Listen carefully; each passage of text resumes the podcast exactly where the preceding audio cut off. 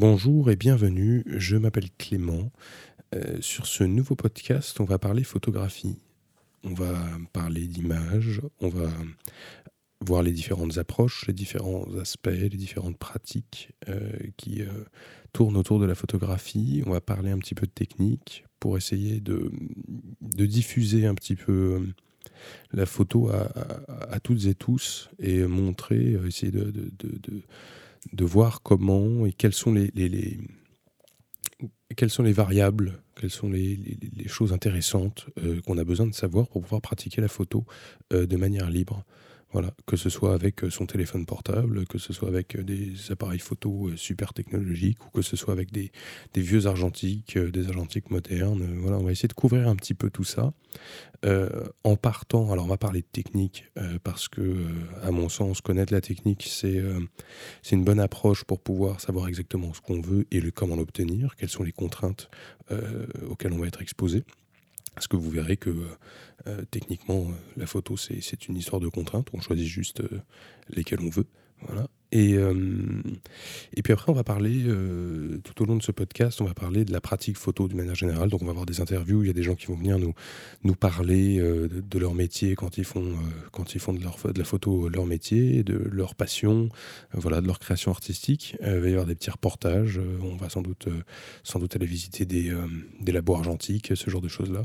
Et, L'idée, c'est que ce soit compréhensible. Voilà, donc on va vulgariser tout ça.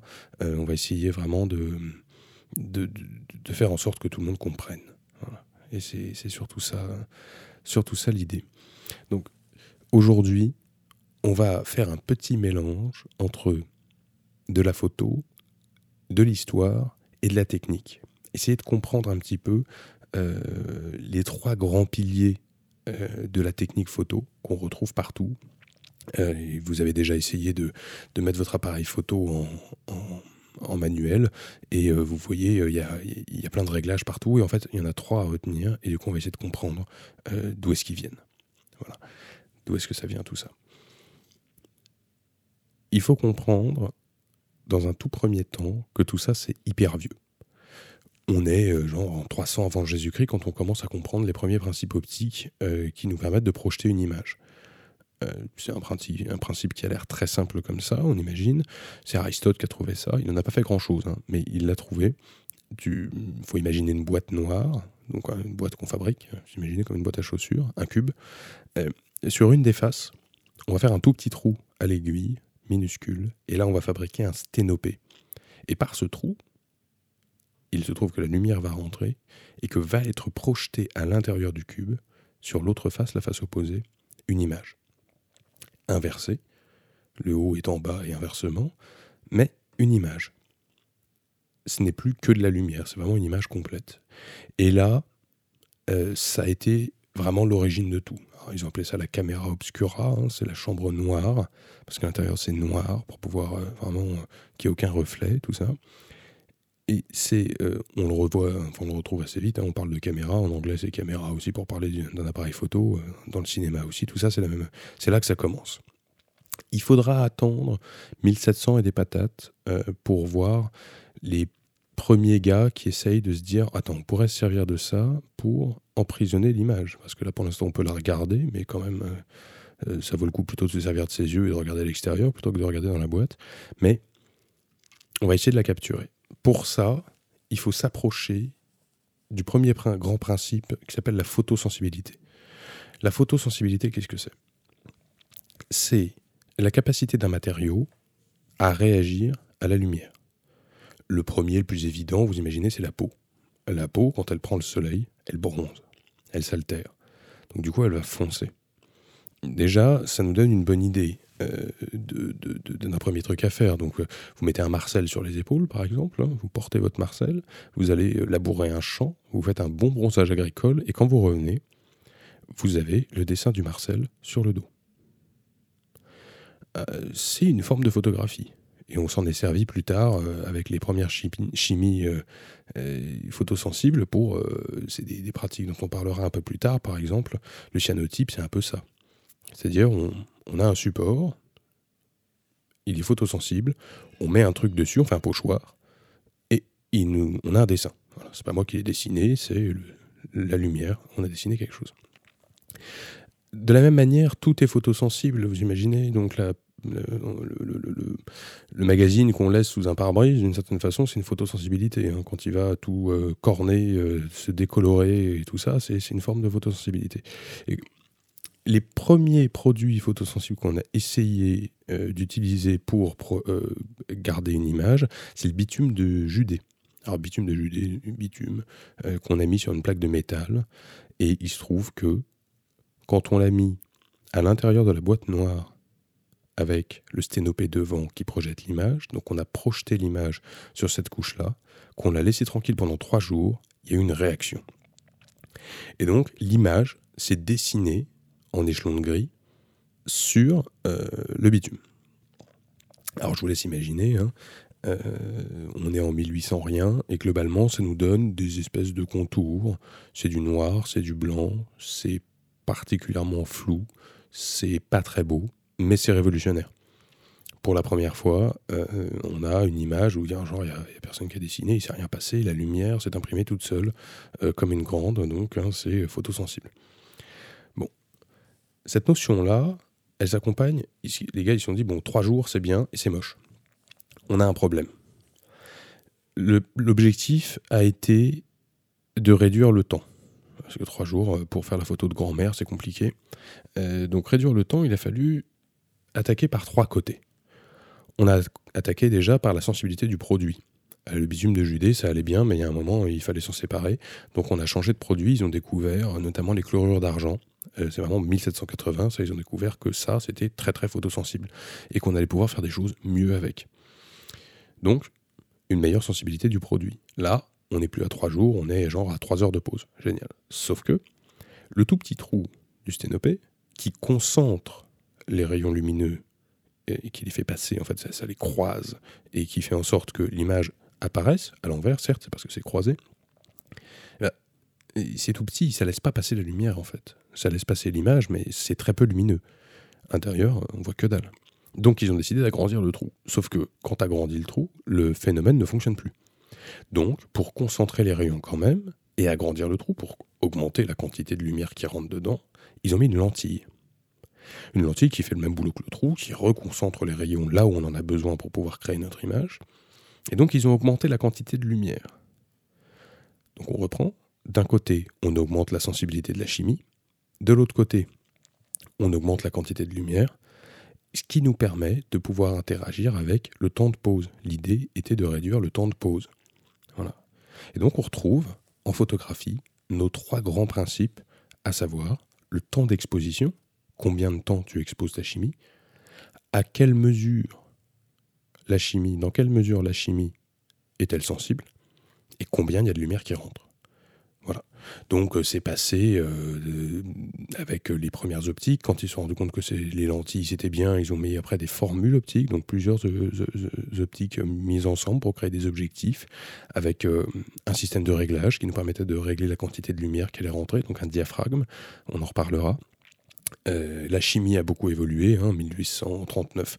C'est Daguerre, hein, c'est vraiment on dit c'est le papa de la photographie, mais on voit qu'il y en avait d'autres avant, et euh, qui a bossé avec euh, Niepce, je crois, de mémoire, qui, qui lui travaillait beaucoup sur les chimies. Et donc ensemble, ils ont créé, ils ont créé le daguerreotype. Évidemment, il y en a un qui est mort entre deux, donc le nom hein, c'est Daguerre qui a tout pris. Hein. Euh, et euh, avec voilà, des vapeurs diodes sur un support argent qui était lui-même un support en cuivre. Ils ont, fait, ils ont fait des supports photosensibles qui fonctionnaient beaucoup mieux. Alors il y a un autre détail qu'il fallait régler. C'est que quand il y a un support qui est photosensible, il se trouve que quand tu le sors de la boîte et qu'il prend la lumière, et eh ben, du coup il devient uni, il se fait cramer par le soleil. Donc il a fallu arrêter le processus. Et ça, c'est pareil, c'est Daguerre qui a trouvé le truc avec une solution saline. Il rinçait la solution saline. Donc imaginez, c'est de la flotte avec du sel. Et euh, ça, euh, ça annulait les effets de la chimie, ça, la rendait inerte. Et du coup, tu fixais euh, la photographie, elle ne bougeait plus dans le temps. Alors évidemment, vous imaginez bien, les peintres, ils ont fait la gueule. Parce qu'en fait, c'était leur boulot à la base, un peu comme Uber, les taxis, tout ça. Euh, les peintres ont fait la gueule et ils ont bien raison de, faire la gueule parce qu'on leur a piqué leur boulot. Parce qu'avant, quand tu avais besoin d'un portrait, t'appelais un peintre et après ça, t'appelais un photographe. C'était plus moderne, c'était génial. Le daguerreotype, hein, c'est euh, quand les premiers appareils sont sortis pour pouvoir faire ces choses-là, c'était vendu genre tout, d'un coup. Toute la société un peu friquée qui a décidé de se jeter, de se ruer sur la technologie, c'était révolutionnaire. Et aujourd'hui, la photo, il y en a partout. Partout, partout, partout. Donc c'est pour ça qu'on en parle un petit peu et qu'on va essayer de, savoir, de savoir comment nous, on peut s'approprier la pratique. Et tout ça, ça a évolué euh, toujours sur la base de ces chlorures d'argent euh, jusqu'en 1884. C'est là, moi, que j'aime bien, c'est la, première date que j'aime bien, c'est qu'on a inventé le négatif souple. Alors je définirai pourquoi négatif, on en parlera après. Mais du coup, on a mis ces fameux chlorures d'argent sur un support souple. Et c'est ce qui se rapproche le plus en 1884, donc hein, c'est loin, euh, de ce qu'on connaît aujourd'hui en pellicule argentique. Voilà, ce qu'on retrouvait dans les jetables, ce que peut-être euh, certains ou certaines d'entre vous euh, ont eu dans les mains, cette espèce de machin plastique là, noir, marron, beige en fonction du type de matériau.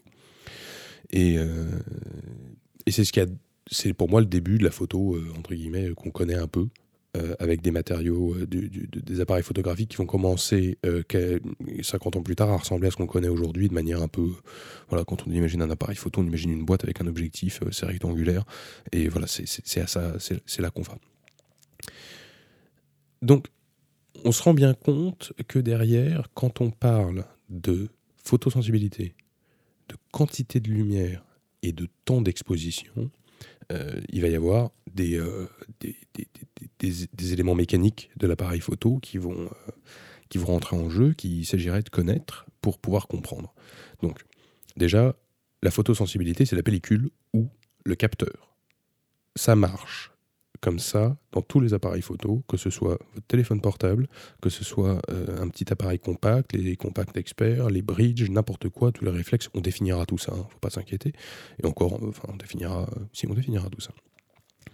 Euh, et également dans les appareils photo argentiques de tout type, euh, que soit quel, que soit le format, ça marche comme ça. On a une surface sensible, et cette surface sensible, elle a une sensibilité définie selon une norme qu'on appelle la norme ISO.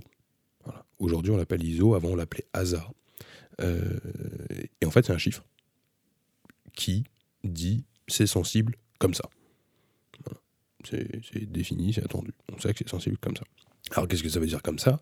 Ça veut c'est une mesure donnée euh, qui va correspondre en une quantité de lumière donnée euh, pour une quantité de lumière donnée, un temps donné d'exposition pour une exposition moyenne.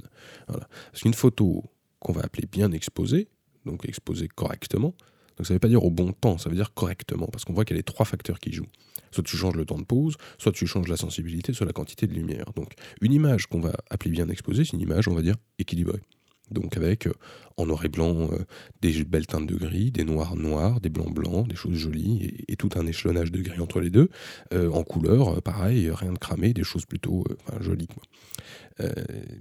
quand la photo est surexposée, donc on l'a exposée trop longtemps ou avec trop de lumière, parce que le support sensible était trop sensible, et bah du coup elle est en général voilée de blanc. Euh, c'est pas très joli. Euh, on a l'impression qu'il y a de la brume, voire même les parties qui sont trop blanches sont blanches, il n'y a pas d'information, il n'y a plus rien. Donc du coup, euh, genre tu vois le fond du papier, quoi. Alors que rien n'est blanc comme ça. Et inversement, en noir, on a un voile noir et des noirs, il n'y a plus d'informations. En numérique, ça fonctionne exactement pareil. Donc, cette sensibilité-là a un rapport directement avec le capteur ou la surface sensible. Pour ça, on peut la choisir, donc en fonction des conditions lumineuses. Bon, par exemple, euh, quand il fait nuit, euh, que euh, c'est très sombre, on va prendre des pellicules ou un réglage capteur qui va être plutôt élevé. Donc plutôt élevé, ça va être par exemple une pellicule à 3200 ISO ou, ou un capteur qu'on va régler à 3200 ISO. Si jamais il fait très très lumineux, on va régler plutôt bas ou choisir une pellicule qui va descendre à 25 ASA, ça se fait aussi. Voilà. Ça, c'est pour euh, donner un petit peu l'idée euh, de, de, la photosensibilité. C'est un truc sur lequel on peut jouer. Alors en argentique, tu mets ta pellicule, tu la choisis dedans et euh, tu en as pour 36 poses, ou 24, ou autant que tu veux. et donc, du coup, tu peux pas changer, sélectionner pour chaque photo. En numérique, tu peux choisir comme tu veux. Voilà. C'est-à-dire qu'effectivement, tu peux changer la sensibilité. Sauf que ça a un prix.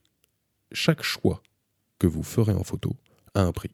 C'est-à-dire que c'est des, des il y a des pour, il y a des contre, il y a des plus, il y a des moins, un désavantage. Parce que sinon, on pourrait dire effectivement, écoute, moi je mets un objectif euh, fixe dessus, euh, le temps de pause c'est toujours le même, et je ne règle qu'avec la sensibilité.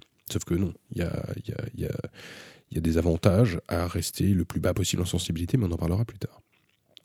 De la même manière, une fois qu'on a joué sur la sensibilité, on se rend compte qu'on peut jouer sur la quantité de lumière qui rentre. La quantité de lumière qui rentre, elle est gérée par l'objectif. Alors l'objectif, il y a la capacité de base de l'objectif à ouvrir en grand, on appelle ça vraiment, à laisser rentrer beaucoup de lumière. Alors pour ça, il faut une construction optique qui permet de faire rentrer beaucoup de lumière, ce qui est un défi en termes d'optique. C'est-à-dire que quand on a quelque chose qui laisse rentrer beaucoup de lumière, ça veut dire qu'en général, on l'a payé très cher et que les gars se sont fait chier. Euh, en général aussi, l'objectif est plus gros, plus lourd. C'est vraiment quelque chose de diamètre plus grand. Il se passe quelque chose, quoi. Ça coûte très cher, mais euh, ça permet de faire rentrer euh, beaucoup de lumière. C'est vachement bien. Et dessus, on a donc un diaphragme qui se trouve être un ensemble d'ailettes en métal qui se referme de manière circulaire, comme un iris.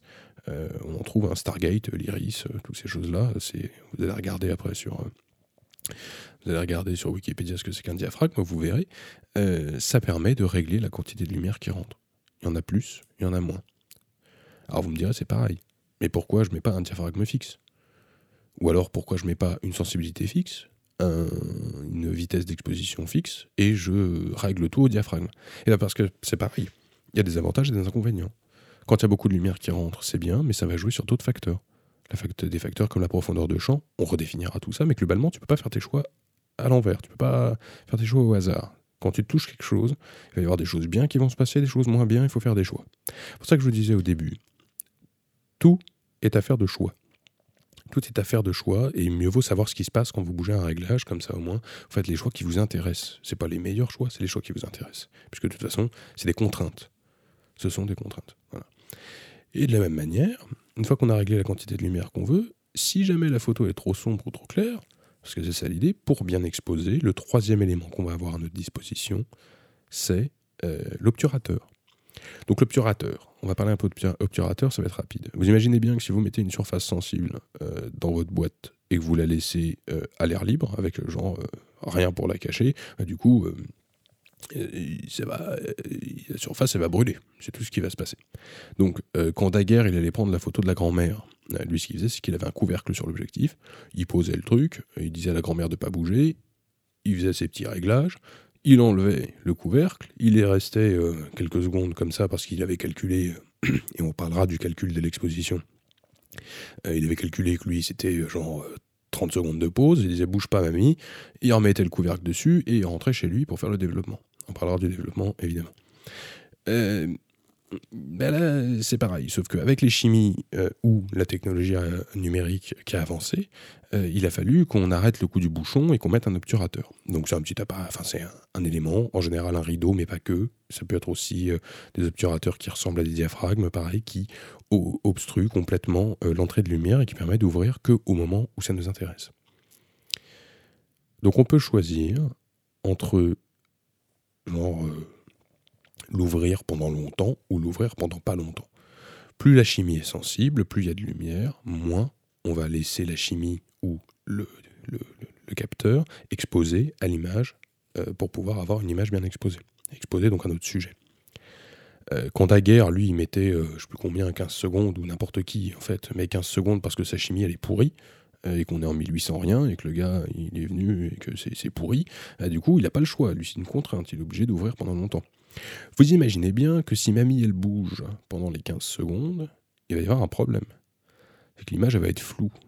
Parce que un coup, le bras de mamie, il est en bas à gauche, et un coup, le bras de mamie, il est en haut à droite, et du coup, le support sensible, lui, il va retenir une traînée, il va dire, attends, je l'ai vu, euh, je l'ai vu bouger, donc euh, ça va faire une traînée sur la photo. Donc ça, c'est une contrainte. Euh, une contrainte dont on s'est affranchi avec les objectifs qui ouvrent plus et la sensibilité qui va euh, plus loin. Donc là, je commence à me répéter, mais globalement, vous avez compris le principe. Donc, plus on met de temps d'exposition, plus on a la contrainte que le sujet ne doit pas bouger, par exemple. Hein. et on peut aujourd'hui monter à des temps d'exposition extrêmement fins, extrêmement petits, qui montent, euh, pour à titre d'exemple, au 8 millième de seconde. Euh, on expose uniquement notre support sensible à 1 8 millième de seconde. Et ça peut aller plus haut, ça peut aller plus bas. Après, évidemment, vous pouvez mettre en commentaire que on s'est trompé, que maintenant ça monte à 16 000 et tout ça, tout ça, mais on s'en fout. Euh, l'idée, c'est ça, c'est que du coup, on joue avec nos trois choses, et c'est pour ça que vous allez retrouver sur tous les appareils photo, euh, quand vous allez passer, quand il y a un mode manuel, euh, ces trois réglages. Donc la sensibilité en ISO, l'ouverture de diaphragme. Alors l'ouverture, la valeur, c'est F ça part de F, 0 euh, quelque chose, 0,90, F1, F1,2, F1,4. En général, c'est des petits facteurs comme ça. F2,8, F4. Plus le chiffre est petit, proche de 0, plus l'objectif ouvre, ouvre en grand. Et plus vous êtes proche d'un chiffre grand, genre F32, ça veut dire qu'il y a très peu de lumière qui rentre, l'objectif est fermé. Et, euh, euh, et voilà, et la vitesse. La vitesse donc euh, le, temps d'exposition, la, vitesse d'obturation. Vous avez vos trois, vos trois facteurs et c'est avec ça euh, qu'on va jouer, c'est avec ça qu'on va, qu'on va faire nos choix, qu'on va prendre nos décisions. Euh, avec, et on parlera évidemment de, de comment on fait ses choix en fonction des, des contraintes qu'apporte chaque élément mécanique. Parce que tout ça, c'est vraiment, je vous dis, c'est des contraintes dont la technologie a essayé de s'affranchir et on essaye de plus en plus, avec des obturateurs électroniques, avec plein de choses, de, s'affranchir des contraintes. Voilà, de tout un tas de contraintes. C'est un peu comme euh, en moto, il y a des gens qui disent Ah, euh, maintenant avec la moto électrique, euh, eh ben, ça vibre plus, ça fait plus de bruit, ça a perdu de son âme. En fait, les vibrations et le bruit d'un moteur à combustion interne ont toujours été des contraintes. Donc on a mis du caoutchouc, on a essayé de faire en sorte. et voilà, on, s'en a franchi avec la technologie, c'est vachement bien. Il y en a qui aimaient bien tout ça, mais euh, du coup on, peut choisir de garder nos contraintes en photo, d'avoir des trucs qui étaient lourds, d'avoir des choses qui faisaient beaucoup de bruit. Euh, aussi quand on appuie sur le déclencheur, euh, aujourd'hui on aime bien que ce soit silencieux quand tu prends dans le théâtre, tout ça. Voilà, c'est des choix. C'est un peu ça que c'est un peu de ça dont je voulais vous parler. Je pense que pour cet épisode, on en a terminé. Euh, l'épisode suivant, on reviendra sur la notion de photosensibilité, on reviendra sur euh, ces réglages-là, euh, comment bien exposer sa photo et qu'est-ce que ça, qu'est-ce que ça, qu'est-ce que ça change de changer un réglage sur votre appareil, que ce soit pareil, un téléphone, argentique, numérique, grosse machine, quel que soit l'appareil que, que, que, vous avez. Voilà, de pouvoir le prendre en main un petit peu, comprendre un peu plus de version simple, euh, ce, qui, ce, qui, ce qui se joue. Voilà. Donc merci de m'avoir écouté. Euh, pour rappel, donc je m'appelle Clément. Si vous avez des questions, n'hésitez pas sur mon Instagram clément-du-bas.donga, euh, D-O-N-G-A, c'est mon nom. Euh, vous retrouvez un peu de mes photos là-dessus. Il y a un site internet aussi, Clément, Clément Donga, je crois, .com. Là, il n'est pas fini, mais il n'est pas fini. Vous pourrez peut-être pas y accéder. N'hésitez pas à me poser des questions, à me dire ce que vous avez aimé, ce que vous n'avez pas aimé, me dire ah bah non, ça a été trop vite, j'ai rien compris. je vous dirai comment on revient en arrière. Et, et si vous avez des sujets que vous aimeriez bien aborder. Voilà. Euh, comme ça, euh, je les aborderai euh, avec plaisir pour vous lors d'une prochaine fois. Voilà, voilà. Passez une bonne journée et à la prochaine fois.